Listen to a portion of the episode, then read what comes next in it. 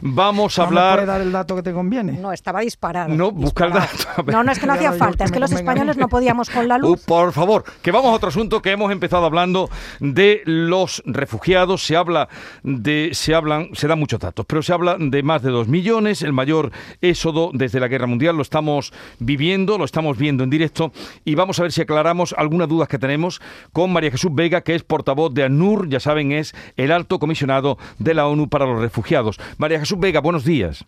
Hola, buenos días. ¿Cuántos refugiados? El número exacto no estará, pero estamos en los dos millones, sobrepasados los dos millones de refugiados que han salido ya de Ucrania. Sí, eh, hemos sobrepasado los, los dos millones. Eh, tendremos en torno a las 12, 12 y media la nueva cifra que vamos eh, sacando pues, eh, con los colegas que están allí en, en terreno, en las fronteras, apoyando a los gobiernos y los datos que nos van dando los gobiernos de países que están acogiendo a estas personas. En Polonia, eh, por ejemplo, bueno, pues eh, sabemos que el 92% de quienes están cruzando son mujeres eh, con sus hijos, a veces con los hijos de, de sus hermanas o de sus primas, de, familiares, y están empezando a llegar también pues personas mayores que cruzan la frontera para ponerse en salvo, mientras que hay un pequeño porcentaje, en torno a ese 8%, de personas de otras nacionalidades que se encontraban en Ucrania también antes de, la guerra y que eh, bueno, pues necesitan evidentemente también un, un lugar seguro donde, donde refugiarse. La guerra lo, desbarata todo, pero mm, cuéntenos usted, María Jesús, ¿esto cómo funciona?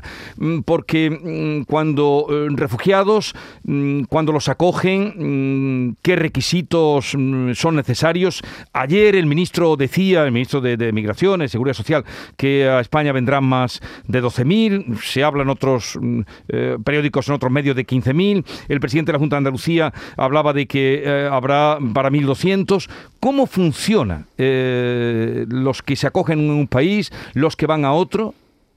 Bueno, eh, a ver, en realidad eh, las personas de Ucrania, los ucranianos, no necesitan eh, visado para poder entrar en países Schengen y además se aprobó la semana pasada eh, por unanimidad eh, la activación de una directiva dentro en el seno de la Unión Europea que permite a los países de la Unión el conceder protección temporal a personas que están saliendo de Ucrania con motivo de este conflicto, de manera que no tendrían que pasar uno a uno por el procedimiento de asilo y colapsar eh, bueno, pues Sí. estos procedimientos que a veces eh, tardan años en, en- en dar respuesta, ¿no? Como ha pasado también un poco en el procedimiento español, que está muy colapsado también con ese incremento de peticiones que ha habido en los últimos años.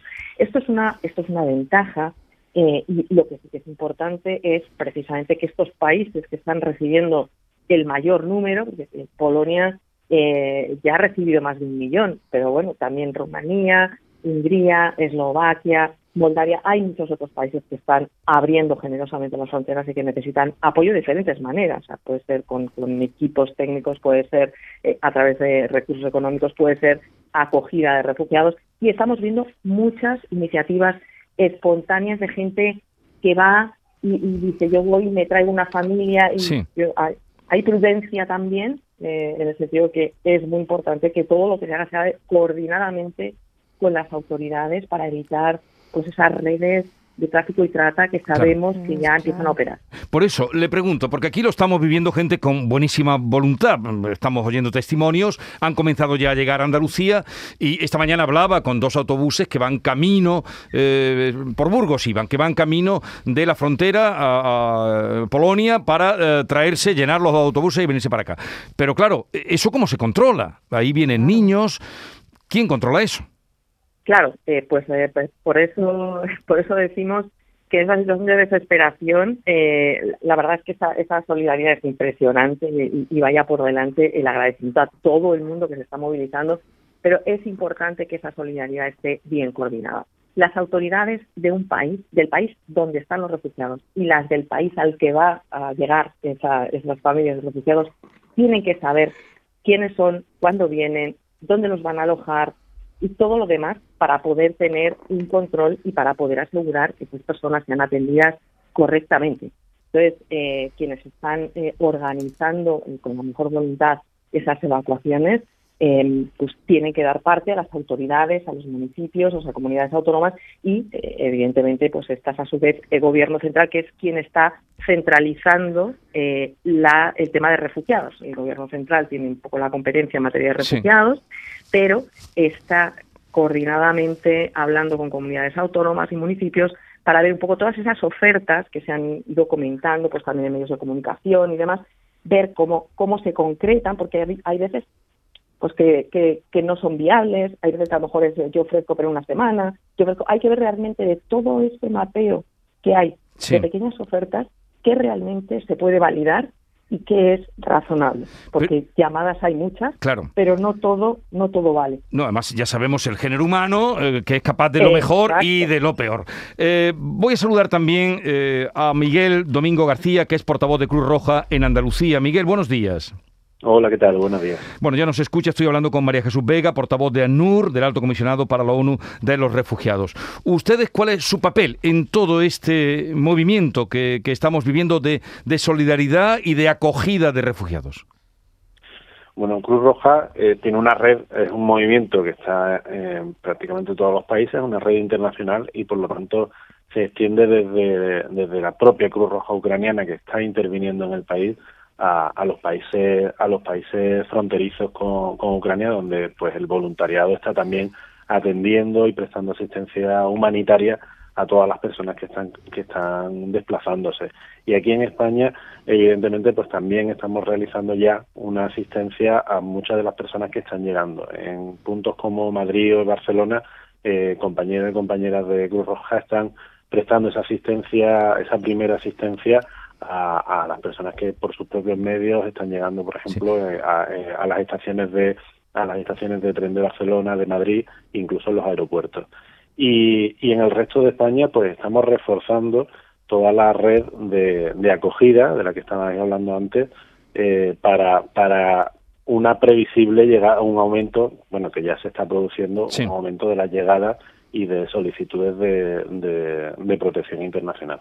Pero a ver, ¿cómo es el proceso para acoger en España, en Andalucía, que estamos hablando ahora, a refugiados? ¿Cómo pueden, eh, qué hay que hacer para acoger niños ucranianos que están huyendo de la guerra eh, y que llegan a Málaga, que anoche llegaron a Huelva, que dentro de unos días llegarán a Sevilla con esos autobuses que van para allá? Como estaba diciendo antes la compañera de ANUR, es muy necesario que, que todo este tipo de solidaridad se canalice por las vías legales y regularizadas y coordinadas.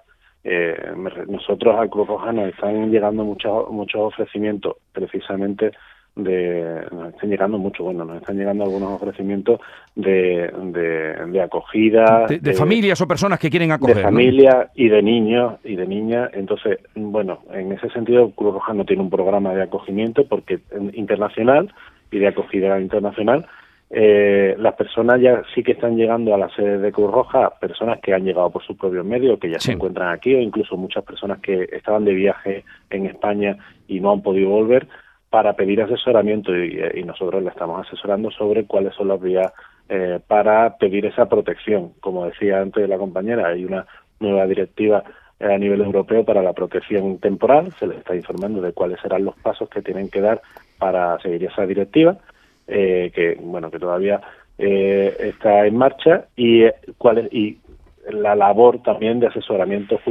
jurídico legal y el acompañamiento incluso para solicitar cualquier otro tipo de protección que como digo pues va por la, las competencias son a nivel estatal y, y, Cruz Roja forma parte de esa red de acogida que no solo consiste en, en prestar un techo para acoger, sino que también consiste en ese acompañamiento, esa asistencia y esa ayuda. Eh, María Jesús Vega, entonces, eh, ante eh, estas situaciones que estamos viviendo de, personas que, están yendo a, traerse lo que puedan, a quienes puedan, mm, ¿se ponen en contacto con ustedes, con ANUR? ¿Cuál es la vía? Más... a ver, la vía no con, no con ACNUR, porque nosotros no estamos trasladando a personas de un lado para otro, tienen que informar a las autoridades españolas, a los municipios y tienen que informar a las autoridades de los países a los que están yendo para ir a recoger a personas. O sea, tienen que escribir quiénes son las personas que están eh, que se van a llevar a, esto quiénes son los los que van en el autobús desde aquí o sea para asegurar que como digo que no es una red y que están eh, en fin que son personas de, bien con su DNI con todo los nombres de las personas a las que se están eh, llevando y por supuesto informar aquí como decía el, el, colega de Cruz Roja bueno pues si se sabe cuántas personas van a venir y a dónde pues es mucho más fácil poder organizar el operativo para dar una asistencia adecuada. Eh, ojo con lo de los menores. Estamos viendo cada vez más menores no acompañados saliendo eh, solos hacia Polonia y hacia otros lugares. Nosotros estamos ahí en la frontera también ayudando a las autoridades a identificar a estos niños, niños y niñas, pero no se están eh, no se están marchando y no se deben de marchar los niños solos. primero tienen que pasar a eh, conocimiento de las autoridades de protección de menores en ese país al que llegan para saber, para poder identificar a los padres, saber dónde están y tener toda la ficha hecha, saber cuál es el interés superior de ese niño o de esa niña, si no tiene tíos que estén también saliendo o lo que sea, antes de que ese niño se vaya a, miles de kilómetros a otra familia con la que perdamos el control y nos pase como pasó en Bosnia o en Ruanda, que vimos procesos de adopción completados y familias que perdieron a sus hijos años después cuando se terminó la guerra y, consiguieron localizar a niños que ya estaban dados en adopción por familia. Entonces, hay que tener mucha precaución y, bueno, y digo, eh, ir un poco con, con, las, con las reglas para asegurar la protección de. De todos estos grupos vulnerables. ¿Qué capacidad tiene España? Porque ayer el ministro habló de 12.000, en Andalucía eh, el presidente hablaba de 1.200. ¿Qué capacidad tiene eh, España para acoger? ¿Qué números, si ustedes han hecho algún cálculo? Eh, bueno, nosotros eh, tenemos eh, más de 500 plazas, estamos reforzándolas para, para ampliarlas. por supuesto, además de las de Cruz Roja, hay otras organizaciones como CEARACEN, eh, CEPAIN, que también intervienen en esta, en esta red de acogida. Y, y hay que tener también en cuenta que muchas de las personas que, por ejemplo, están llegando en este primer momento a, a Málaga, que es una de las provincias con una mayor población ucraniana, eh, tienen redes ya, eh, redes de familiares, de conocidos, donde se están, que están eh, amortiguando, podemos decir así, que están recibiendo a estas personas y están dando esta primera acogida en muchos de los casos. Bueno, ¿y en España, María Jesús? Bueno, eh, en España hemos oído al, al, ministro que hablaba de que iban a abrir tres centros, eh, bueno, pues para poder hacer un poco tránsito a aquellas personas que no tuvieran esos esos contactos, como unos centros donde pudieran hacer un registro eh, y documentar y demás. Eh, hablaba, se hablaba de Barcelona, se hablaba también de, Alicante y de, y de, Madrid.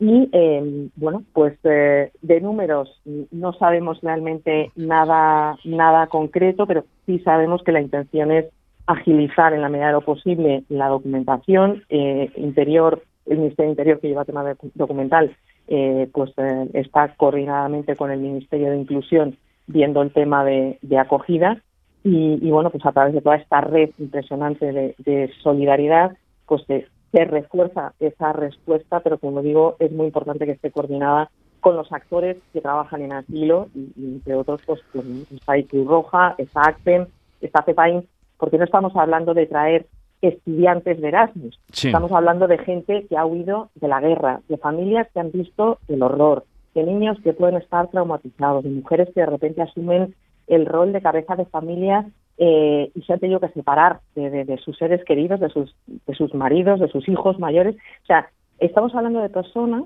que pueden tener una vulnerabilidad y que la pueden eh, manifestar pues al principio o tres meses después y que siempre tiene que haber un colchón y unas organizaciones que puedan asesorar, tanto a nivel legal como psicológico, etcétera, a las personas que están en buena voluntad apoyando y acogiendo y estas organizaciones deben de saber dónde están y cómo, eh, cómo gestionar y orientar.